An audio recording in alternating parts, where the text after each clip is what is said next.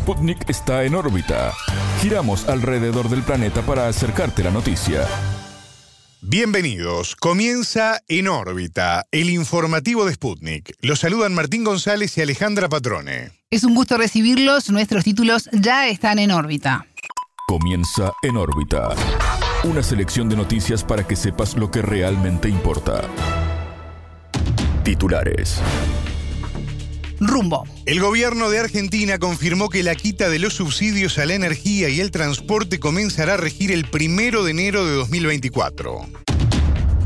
Histórico. Crecen los cuestionamientos al texto final de la COP28 que incorporó por primera vez la eliminación gradual de los hidrocarburos por insuficiente. Previa. En Chile prima un clima de incertidumbre de cara al plebiscito que el 17 de diciembre definirá si se aprueba o no una nueva constitución. Intenso. En la franja de Gaza se intensificaron los enfrentamientos entre el ejército de Israel y Hamas. Apuesta. La ciudad rusa de Nizhny Novgorod será la nueva sede del encuentro de cancilleres de los BRICS en el verano boreal 2024. Memoria. El presidente de Brasil, Luis Ignacio Lula da Silva, anunció que va a liderar un acto el próximo 8 de enero para recordar el primer aniversario del intento de golpe de Estado en su contra. Estos fueron los titulares. Vamos con el desarrollo de las noticias. El mundo gira y en órbita te trae las noticias. Noticias. Confirmación. El plan de urgencia anunciado por el ministro de Economía de Argentina, Luis Caputo, constata que el país atraviesa su cuarta ola neoliberal. Así lo afirmó en entrevista con En órbita el sociólogo argentino Artemio López, director de la consultora X. A juicio del analista se trata de un paquete de medidas empobrecedor para el bolsillo de la ciudadanía. Y que incluye una reforma laboral con impacto en los derechos y una afectación a los medios disonantes con el discurso oficial por la quita de la pauta publicitaria. Según López, el impacto en los niveles de empleo será brutal, definiéndolo además como un industricidio para las empresas vinculadas al consumo doméstico. Caputo anunció los prolegómenos del programa económico de la cuarta ola neoliberal que sufre la Argentina. Recordemos la dictadura militar con la cual desembarcó en 1976 el neoliberalismo. Luego eh, la década del peronismo menemista, que se encargó de rifar todo el capital este, público, las empresas nacionales en Argentina y se endeudó como nunca antes. El tercero fue el gobierno de Mauricio Macri, que desandó el camino popular democrático de casi 13 años de kirchnerismo y ahora sería la cuarta ola que viene recargada con más impronta represiva.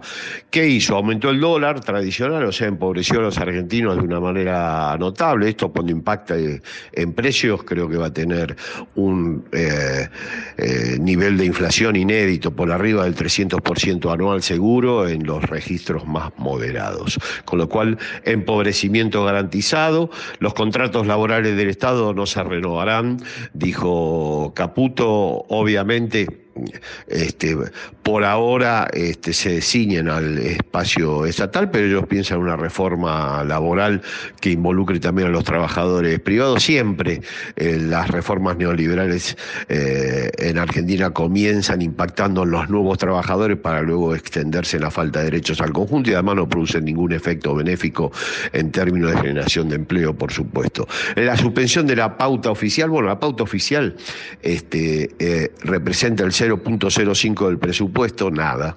Eh, con lo cual se producen dos efectos fundamentales. Primero, de la pauta oficial, sobre todo, requerían las voces eh, de los pequeños medios, los medios eh, no hegemónicos, normalmente confrontando con el discurso oficial, y eso les va a quitar capacidad de subsistencia. El segundo tema es que va a quedar la pauta privada vinculada a los grupos económicos que sostienen al gobierno. Vamos al discurso único, no cabe ninguna duda.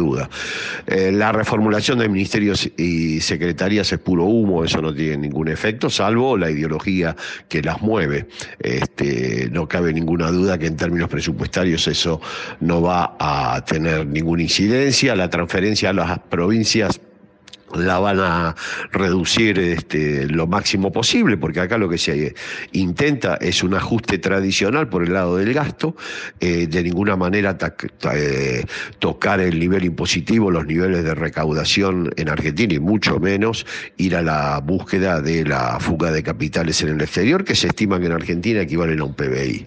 Por lo tanto, eh, las provincias van a sufrir un ajuste realmente notable. La obra pública suspendida, con lo cual la infraestructura que ya estaba bastante castigada en Argentina va a decaer aún más, lo que va a transformar al país en una república muy, muy, muy, este, si vos querés, decadente, eh, con estructuras obsoletas, eh, eh, que contribuyen obviamente a impedir el desarrollo productivo y a la reprimarización económica. Ese es el modelo que va a implementar el neoliberalismo en esta cuarta oleada.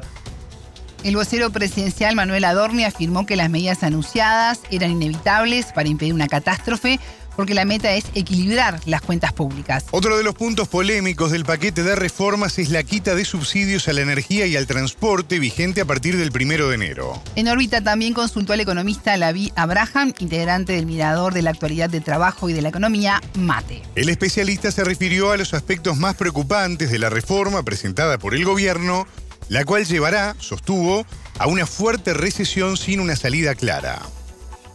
Las medidas más nocivas tienen que ver con que, por un lado, va a aumentar la desocupación, empieza como una baja en el empleo público y en el empleo privado contratado por el sector público, se van a despedir en aproximadamente 10.000 empleados del Estado y se, corta completamente la obra pública, rutas, carreteras, eh, hospitales, puentes, todo lo que se esté haciendo se corta, entonces todo el sector de la construcción también va a tener miles de, desocupados, eso en lo inmediato.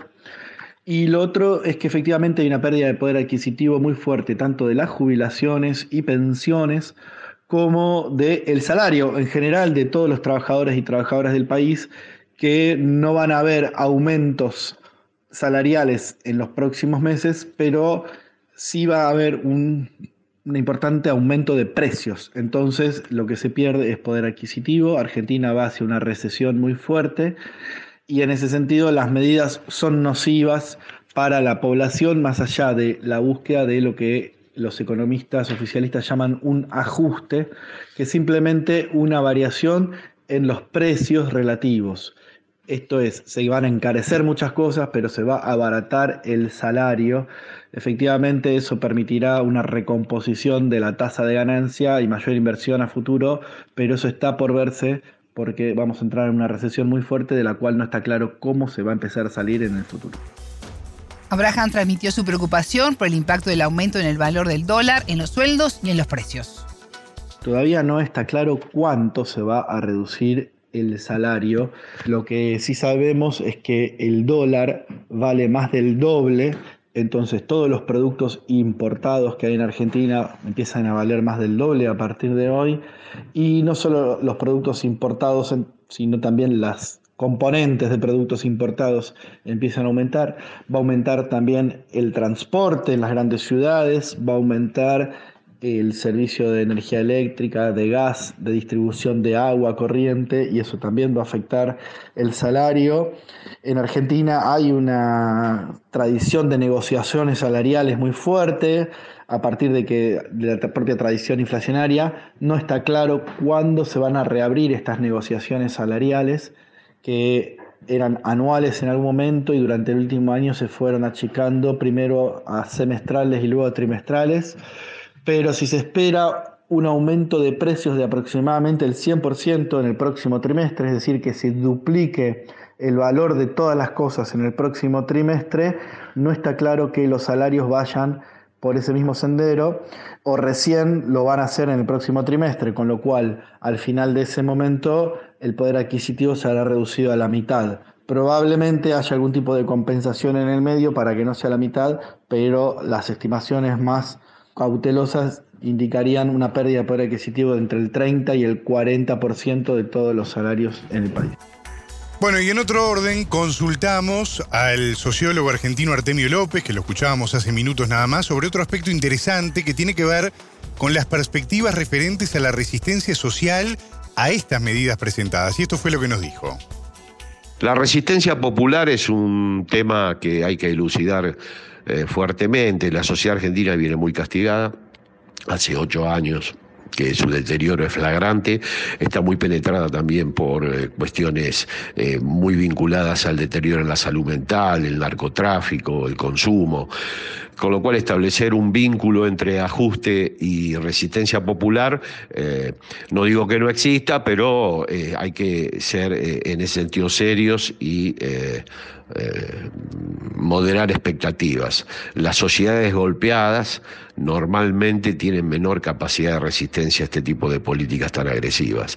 No digo que no vaya a haber, pero sí digo de que hay que ser muy prudente a la hora de evaluar las perspectivas de rechazo comunitario. Esperemos que existan, pero que yo espere que existan no quiere decir que existan. Escuchábamos al sociólogo argentino Artemio López, director de la consultora X, y antes al economista Laví Abraham, integrante del Mirador de la Actualidad del Trabajo y la Economía, MATE. Transición. Crecen los cuestionamientos al texto final de la cumbre del clima, la COP28, que si bien incorporó por primera vez la eliminación gradual de los hidrocarburos, es insuficiente a lo esperado por la Unión Europea. La combustión de carbón, petróleo y gas natural calientan el planeta y los científicos lo señalan responsables claves del cambio climático. El pacto prevé que el planeta llegue a cero emisiones netas de gases de efecto invernadero en el año 2050. A su vez, se propuso un llamamiento a triplicar el uso de energías renovables y duplicar la eficiencia energética, indica el informe titulado Balance Global. Arabia Saudita, potencia en materia de petróleo, calificó el acuerdo como exitoso. En tanto, en Emiratos Árabes Unidos, nación anfitriona del evento, alrededor del 30% de sus ingresos proceden de petróleo y gas. China, por su parte, sostuvo que los países desarrollados deben tomar la delantera en la transmisión energética y ayudar financieramente a las naciones en desarrollo. Luego de dos semanas de intensas negociaciones, cerca de 200 países reunidos en Dubái discutieron la forma de controlar en conjunto la crisis climática. Muchos dijeron que no se podía hacer, pero este acuerdo es histórico y sin precedentes, afirmó el presidente de la COP28, el sultán emiratí Ahmed Al-Yaber. Consulta popular. Chile se encamina a un nuevo plebiscito constitucional bajo un clima de incertidumbre. Más de 15,4 millones de ciudadanos deberán votar a favor o en contra de la propuesta para una nueva Carta Magna. La instancia del domingo 17 llega luego de que casi el 70% de los chilenos rechazaron una primera propuesta en septiembre de 2022. La redacción de aquel texto tuvo fuerte protagonismo de partidos políticos progresistas cercanos al gobierno de Gabriel Boric. En cambio, la actual fue liderada por fuerzas políticas conservadoras, como el caso del Partido Republicano, encabezado por José Antonio Cast. En órbita dialogó con el sociólogo y académico chileno Alexis Cortés, designado por el Partido Comunista en la comisión experta del proceso constitucional. A pesar de que hay veda de encuestas ya desde hace algunos días, eh, todas las, investigaciones que nosotros conocimos, tanto antes como las confidenciales que, han llegado, que han sido distribuidas igual a través de redes sociales, indican de que el en contra mantiene una distancia sustantiva respecto del a favor. Entonces, la tendencia debería ser que hay más chances de que gane el en contra. Sin embargo, todavía hay un porcentaje importante de indecisos que podrían eh, cambiar la tendencia. Entonces, eh, yo diría que no está todo dicho y es importante que el Encontra hagan todos los esfuerzos para convencer al mayor número de indecisos para que no se apruebe un texto que a mi es un retroceso gigantesco en materia de derechos para todos los chilenos. Yo diría que hay un clima de bastante indiferencia respecto del plebiscito, algo coherente con lo que fue también el clima previo que acompañó al proceso, que fue entre desconfianza indiferencia por parte de buena parte de la población y eso no ha logrado revertirse a pesar de los esfuerzos de los distintos comandos de campaña que han tratado de generar algún tipo de interés en, en este plebiscito, pero no ha sido así. Incluso en, prensa, eh, las, las, noticias principales no, son, no están relacionadas con el, con el plebiscito. Eh, en, en el noticiero central aparecen quinta, sexta prioridad y eso ha sido la tónica del proceso y eso debería, creo yo, ser más perjudicial para la opción favorable que requiere convencer un mayor número de personas para poder eh, cambiarlas de posición. De acuerdo con el Centro de Estudios Públicos, habría 8% de chilenos a favor del texto, un 30% en contra y el 53% son indecisos. Además, un 9% no sabe o no contestó la pregunta. Según destacó Cortés, y este dato no es menor, la propuesta es de corte liberal e incluye retrocesos en materia de derechos. Sí, bueno, quienes condujeron el proceso y tuvieron la mayoría fue el Partido Republicano, que es un partido de extrema derecha, que estaba en contra del proceso y en contra de una nueva constitución. Y hoy, bueno, están, ya que ellos lo escribieron, están a favor. Y la única forma de que estuvieran a favor es que el texto que se propusiera fuera más de derecha, más conservador y más neoliberal que el texto de la dictadura. Y eso creo que eh, lamentablemente es así. Ellos podían hacer y deshacer y eso fue lo que hicieron. Y me parece que las medidas más polémicas están, por ejemplo, en el hecho de constitucionalizar las AFPs, que es el, sistema de capitalización individual que eh, fue creado en la dictadura y que eh, por una razón de temporalidad no quedó consagrado en el texto constitucional. Y ahora el José Piñera, que es el creador de ese modelo, estaba exultante porque por fin entraban esos principios a la Carta Magna.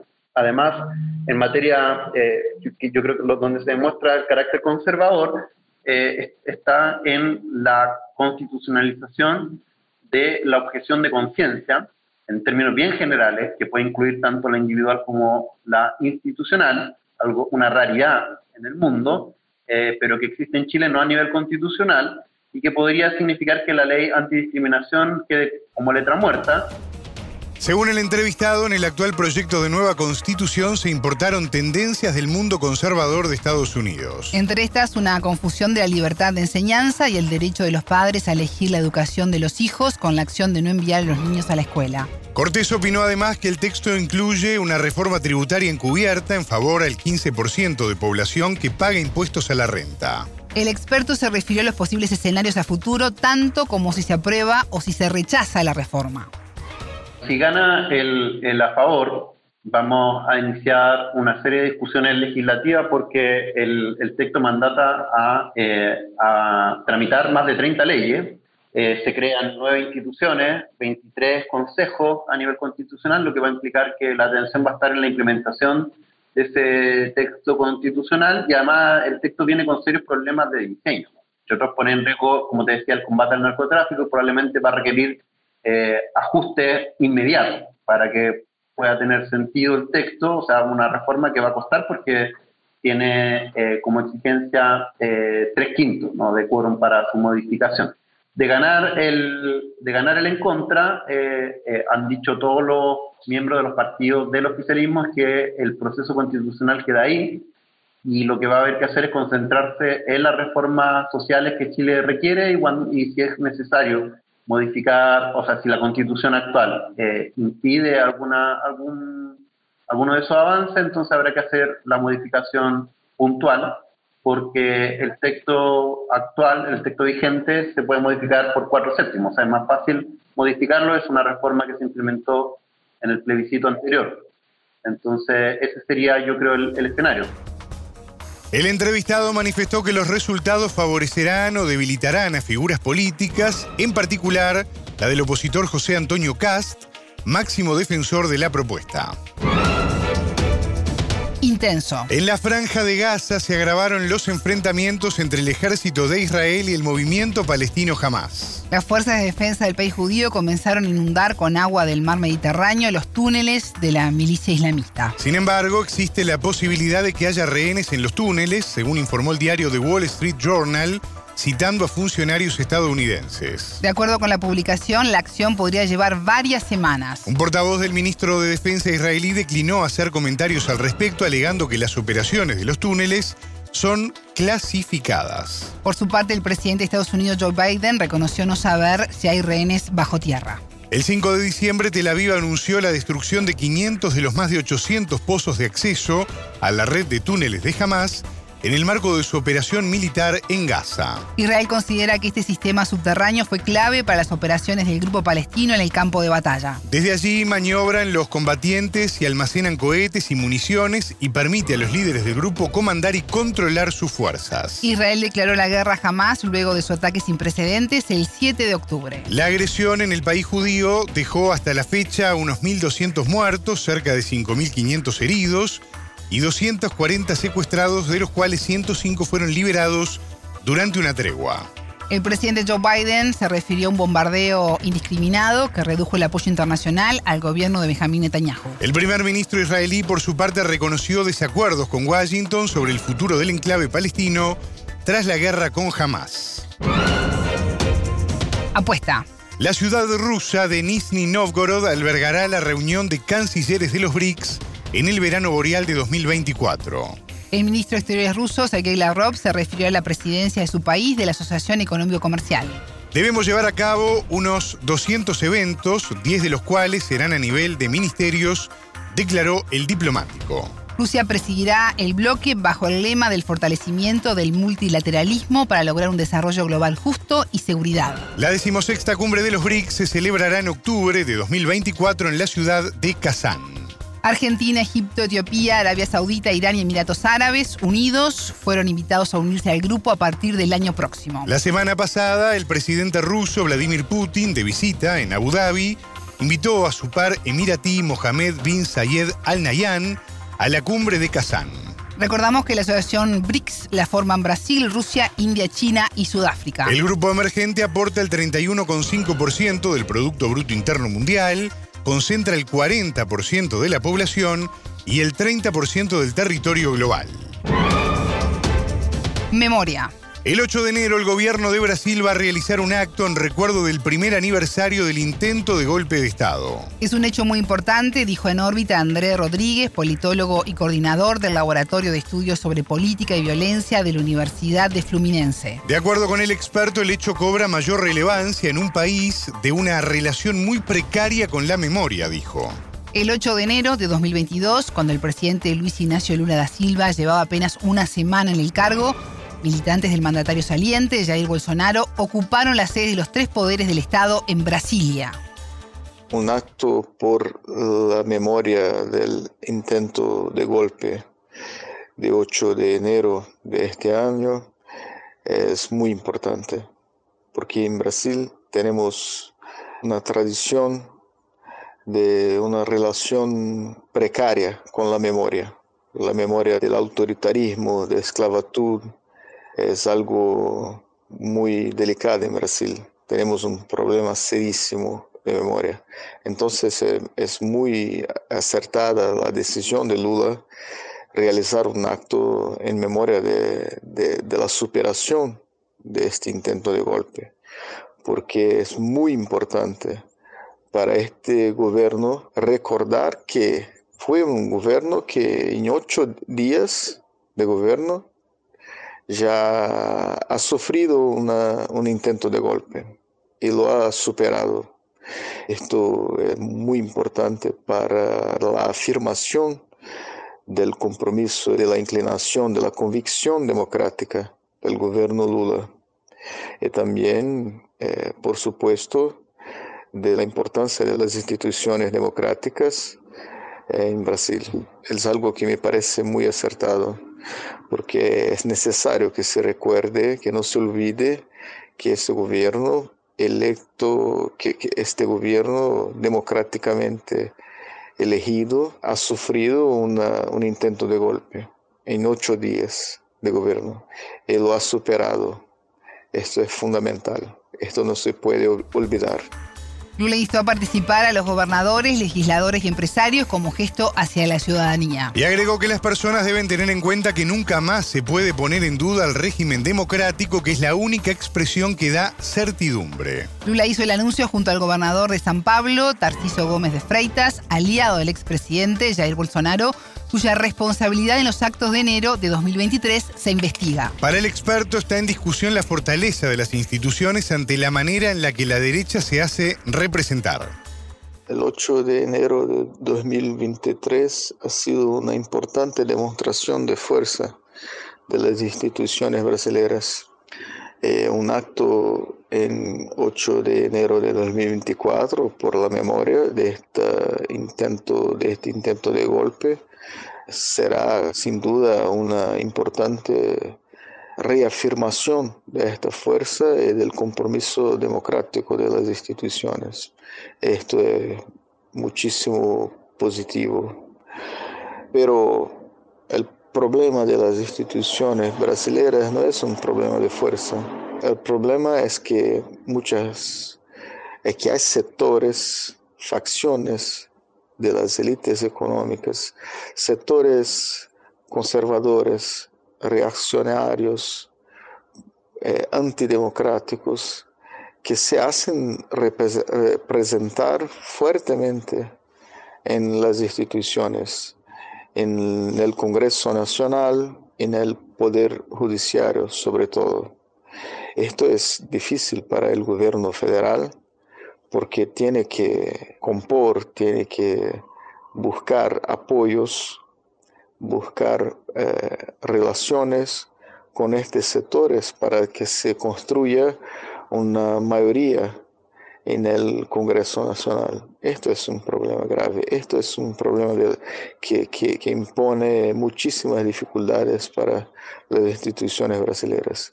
La manera como sectores antidemocráticos, conservadores, reaccionarios se hacen representar hoy, sobre todo en el Congreso.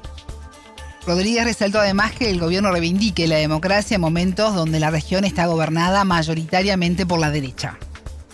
Me parece eh, fundamental que en Brasil un gobierno de izquierda, de centro, de centro izquierda, movilice las fuerzas políticas para un acto de reafirmación de su convicción democrática. Esto es muy importante en el contexto eh, de que en Latinoamérica la extrema derecha está muchísimo organizada y a todo el tiempo tienen volvido al poder, como en Argentina, Uruguay, Paraguay, en, nuestro, en otras partes de Latinoamérica.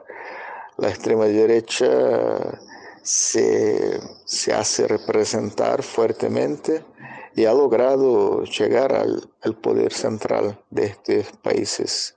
Entonces Brasil como un país importantísimo, de grande importancia en la región, eh, reafirmar con un rasgo eh, de izquierda eh, su compromiso con la democracia y reivindicar la defensa de la democracia por un gobierno que tiene un presidente de un partido de izquierda, izquierda es algo que me parece muchísimo importante, es un mensaje político para la región de que la tradición política de Latinoamérica es que son las fuerzas de izquierda que lucharon por la democracia.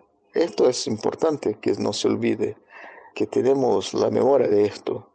Y hoy si hay un horizonte por la construcción de la democracia en Latinoamérica, esto sin duda es algo que depende de la articulación política de las fuerzas de izquierda latinoamericanas frente al modo como, la manera como la extrema derecha se, se presenta muchísimo organizada hoy. Entonces es algo muy importante que Brasil movilice por eh, un rasgo de izquierda las fuerzas democráticas para la afirmación de la democracia en el continente. Escuchábamos a Andrés Rodríguez, politólogo y coordinador del Laboratorio de Estudios sobre Política y Violencia de la Universidad de Fluminense.